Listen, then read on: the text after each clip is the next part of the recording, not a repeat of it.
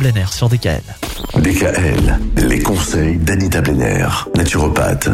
Nous parlons toute cette semaine, Anita, des infections respiratoires. Aujourd'hui, on va parler de l'alimentation qui peut être liée à ces infections, euh, notamment quand il s'agit de la sphère ORL.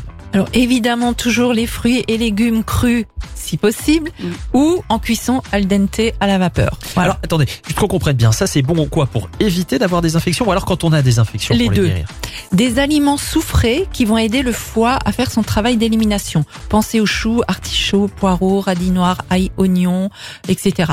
Des aliments riches en cuivre, ceux-là sont anti-infectieux, comme le cacao, là je vois des lignes qui se réjouissent, des céréales complètes, des oléagineux, hein, amandes, noix, noisettes, germes de blé, crustacés, des aliments riches en fer, ça c'est pour le transport de l'oxygène indispensable pour produire de l'énergie. Là on en retrouve dans les lentilles, le riz complet, l'ortie en poudre, le persil, le jaune d'œuf, les oléagineux.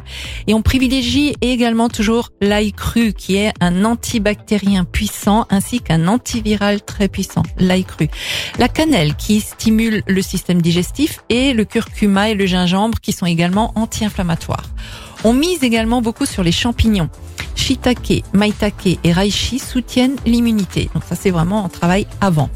On évite les aliments acidifiants pour éviter de créer un terrain favorable à l'inflammation. Donc moins de café, moins de sucre blanc, moins de viande rouge et de vinaigre et de soda. On remplace le sucre blanc par du complet ou encore mieux du miel. Éliminer avant tout les produits laitiers. La caséine, qui est la protéine du lait, agit comme une colle sur notre organisme. Et cette colle va devoir être éliminée par nos muqueuses. Et dans la sphère ORL, il y en a à foison. Donc pour éviter d'engorger davantage nos muqueuses, on évite les poisons comme les produits laitiers. Le gluten peut également engorger nos muqueuses, donc en cas d'inflammation déclarée, on va éviter ces deux ingrédients, hein, ça c'est pendant l'inflammation.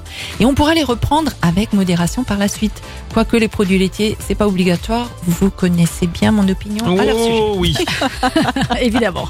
Demain, on va parler des solutions naturelles pour prévenir d'éventuelles euh, infections respiratoires. Retrouvez l'ensemble des conseils de DKL sur notre site internet et l'ensemble des plateformes de podcast.